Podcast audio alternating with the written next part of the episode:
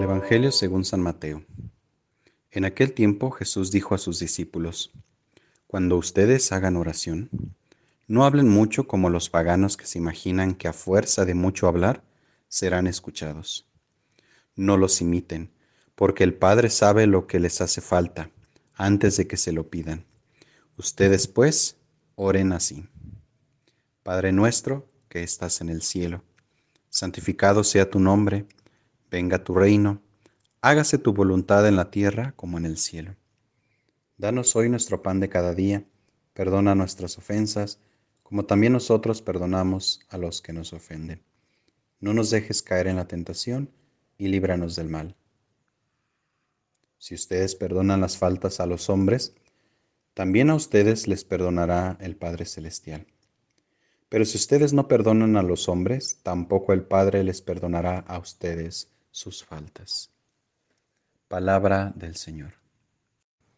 Los saludo nuevamente amigos de Jesús para Millennials. ¿Cómo oramos? En el tiempo de Jesús, la oración pagana, la que describe Jesús, es aquella que se realizaba con fines casi comerciales, donde un Dios, una divinidad, es aquel que nos puede dar algo a cambio de nuestra reverencia, de nuestra adoración. Un intercambio comercial prácticamente donde la persona se ve obligada a dar adoración, dar culto, independientemente de lo que siente y de lo que perciba en su corazón. Nada más lejos de la oración de Jesús, que es entrar en lo secreto, que es hablar con familiaridad a Dios mismo, incluso hasta el punto de llamarle Padre. Entonces, desde aquí podemos nosotros captar el sentido profundo de las palabras de Jesús.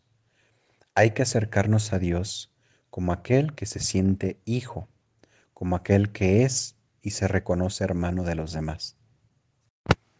La oración entonces para los seguidores de Jesús es más que pedir, es en un primer momento dar, dar de nuestro tiempo, dar nuestro corazón ponernos delante de aquel que sabemos nos conoce y que nos invita a que la oración sea una relación, no un rito vacío o un rito interesado para conseguir algo.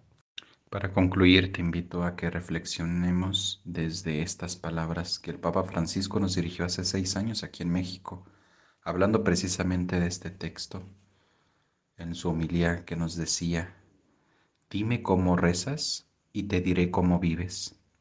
Dime cómo vives y te diré cómo rezas, porque mostrándome cómo rezas, aprenderé a descubrir el Dios que vives.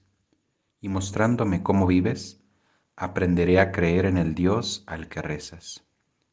Porque nuestra vida habla de la oración y la oración habla de nuestra vida. Te invito entonces el día de hoy para que tu vida sea oración y tu oración sea vida. Esto ha sido Jesús para Millennials. Hasta pronto.